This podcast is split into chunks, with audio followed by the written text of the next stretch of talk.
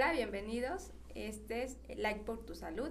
Es el podcast número 5 y vamos a ver el tema sobre apeo y plan de vida. Nos acompaña Melissa y Marco Antonio. Mucho gusto. Hola, muy buenas tardes. Bueno, pues yo tengo algunas dudas sobre este tema. La verdad es la primera vez que lo, lo, lo escucho, entonces quisiera saber pues qué significa apeo. Bueno, eh, apeo significa eh, anticoncepción post-evento obstétrico. Esta es una estrategia que llevamos en la Secretaría de Salud para, este, para, para pacientes adolescentes eh, que, que, tienen algún, em, que tienen un embarazo este, y en el momento de, de, tener bebé se les da un método para posponer un nuevo embarazo. Ah, ok. Y por ejemplo, si alguna mamá adolescente acaba de tener un bebé, ¿corre algún riesgo?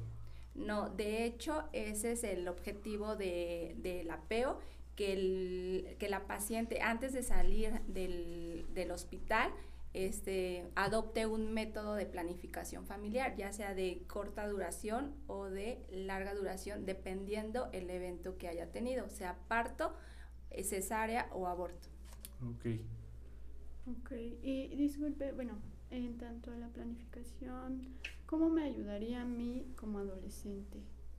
Eh, te ayudaría en, en, el proyecto de vida que tengas, si es a corto o largo plazo.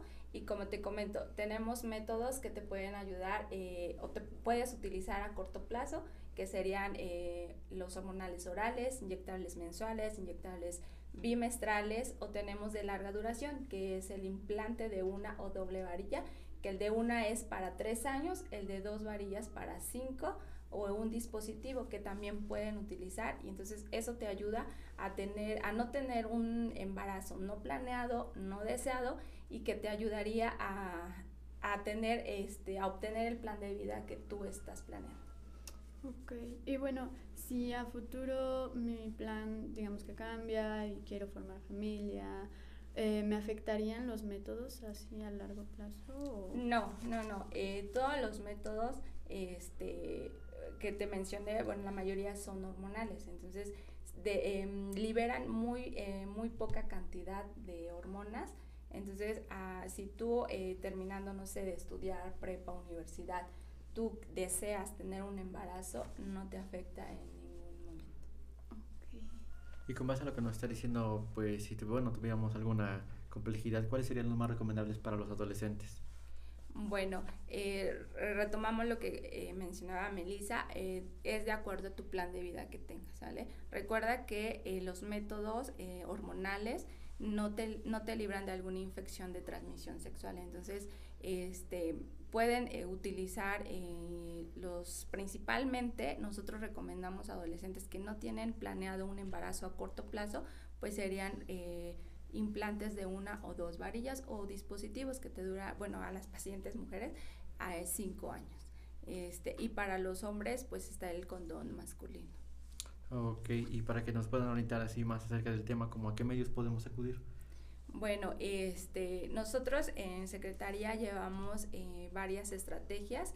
Este, ustedes pueden utilizar, eh, acudir a cualquier unidad médica, este, centro de salud. Ahí tenemos todos los métodos, desde este, pastillas, inyecciones. A, actualmente tenemos un método que se llama este, la minilla vaginal, que es espermicida. Entonces, todos los, toda esa gama de anticonceptivos los tenemos en las unidades médicas y también nosotros tenemos una eh, estrategia que se llama IPEU, que es, va dirigida a universitarios. Nosotros acudimos a las universidades a dejar esos métodos, toda esa gama de métodos. Entonces, este, no hay pretexto para no utilizar algún método.